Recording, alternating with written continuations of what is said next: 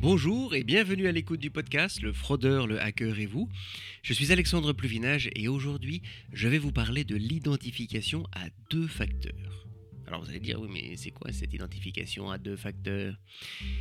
Eh bien je dirais que si le mot de passe est la clé qui sécurise la porte entrée de votre maison, l'identification avec un second facteur est le système d'alarme qui, un, va essayer de dissuader les, les voleurs de rentrer et deux, vous alerte si des intrus pénètrent dans votre domicile à votre insu. Alors ici, on parle évidemment de compte en ligne. Avec en plus l'avantage que vous pouvez l'activer sur quasiment tous vos comptes en ligne et qu'en plus c'est gratuit. Alors n'attendons plus, commençons.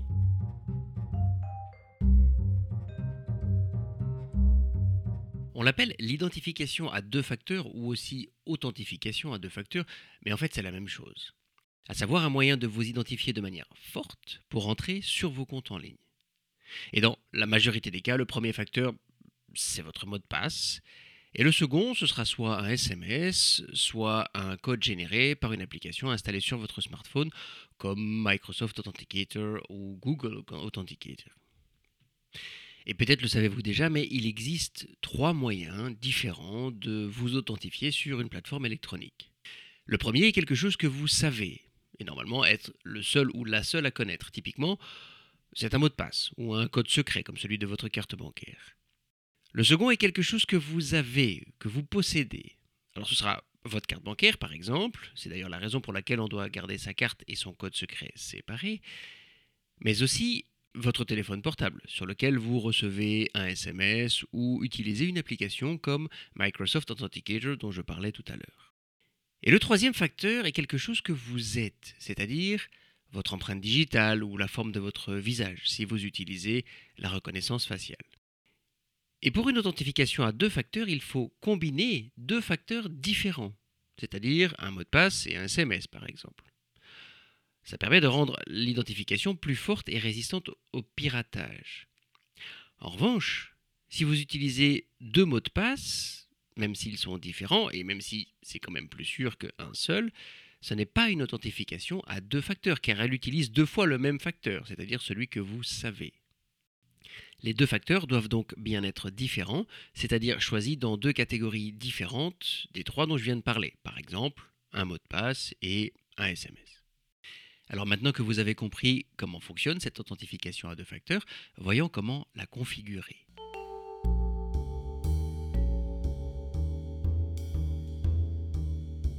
Si quasiment toutes les plateformes en ligne offrent ce service aujourd'hui, elles ont parfois des procédures d'activation un petit peu différentes. Mais dans quasiment tous les cas, vous devrez vous rendre dans les réglages de l'application et dans les détails de votre compte. Et là, rechercher la page liée à la sécurité de l'application. Il y a parfois même une page spécifique pour l'authentification à deux facteurs. Et la meilleure manière de procéder est de rechercher sur Internet les mots-clés authentification à deux facteurs Facebook ou identification à deux facteurs Gmail.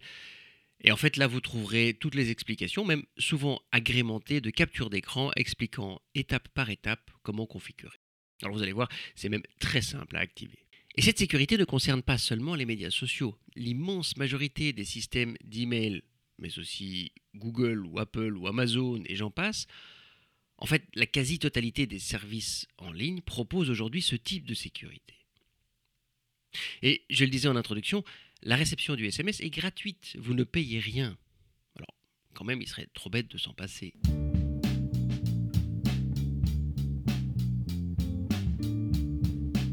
La comparaison de l'identification à deux facteurs avec un système d'alarme, dont je parlais en introduction, est plus proche de la réalité que vous pensez.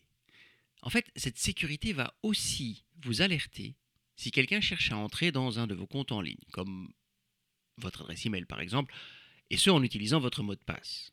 Alors comment ça marche? Eh bien c'est simple à comprendre. Dans l'authentification à deux facteurs, le second facteur, donc la deuxième sécurité, n'est demandé que si le premier est utilisé correctement. Je m'explique. Si vous vous identifiez sur votre compte Facebook par exemple, mais que vous entrez votre mot de passe en faisant une erreur en le tapant, le second facteur ne sera pas activé, c'est-à-dire que vous ne recevrez pas le SMS. En fait, L'application va simplement vous informer que votre mot de passe est incorrect et que vous devez le rentrer à nouveau. Ce n'est qu'une fois que le mot de passe sera rempli correctement que le SMS sera envoyé sur votre GSM et que l'application demandera que vous renseigniez ce, SMS. Et donc, si vous recevez un SMS d'identification à Facebook alors que vous n'êtes pas en train de vous y connecter, eh bien vous pouvez être sûr que quelqu'un connaît votre mot de passe et tente de l'utiliser pour rentrer dans votre compte. Et dans ce cas, pas de panique, la personne n'a pas pu rentrer parce que elle n'a pas le second facteur, elle n'a pas reçu le SMS. En revanche, changez immédiatement votre mot de passe parce qu'il est connu.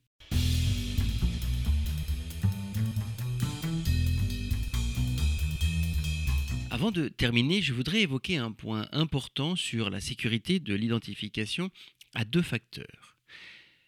Les cybercriminels et les fraudeurs ont trouvé un moyen assez désarmant de contourner cette sécurité simplement en demandant à leur victime de leur communiquer le code reçu par SMS, ce qu'elle va faire parfois ou souvent. La victime reçoit un message sur WhatsApp par exemple d'une personne qu'elle connaît, mais qui dans ce cas s'est fait pirater son compte et qui dit Oui, euh, j'ai un souci avec mon téléphone et je cherche à réactiver mon compte WhatsApp. Alors, j'ai demandé que le code soit envoyé chez toi sur ton téléphone parce que, bah parce que je te fais confiance. Est-ce que tu peux me le transférer, s'il te plaît?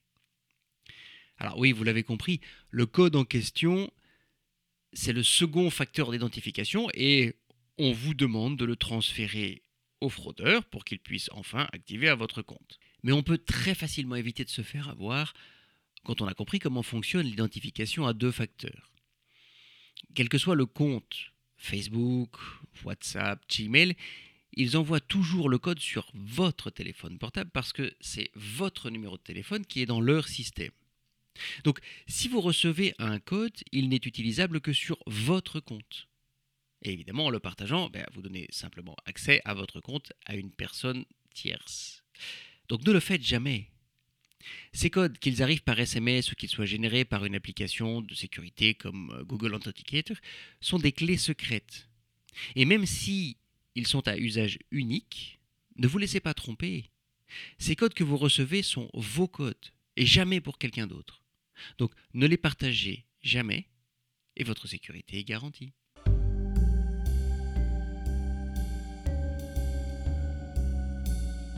Nous voilà arrivés à la fin de cet épisode. Vous savez maintenant comment activer l'identification à deux facteurs sur vos médias sociaux et vos autres comptes en ligne. Alors, s'il vous plaît, n'attendez pas pour le faire, vous avez vu, c'est très simple. Si vous pensez que cet épisode peut aider vos amis ou les membres de votre famille, surtout n'hésitez pas à leur parler de ce podcast. N'hésitez pas non plus à vous abonner et activez les alertes si vous souhaitez être informé des nouveaux épisodes ou encore laisser un commentaire, voire noter l'épisode s'il vous a plu. Cela aide à promouvoir mon travail. Je vous souhaite une très belle journée et à très bientôt dans le prochain épisode du Fraudeur, le hacker et vous.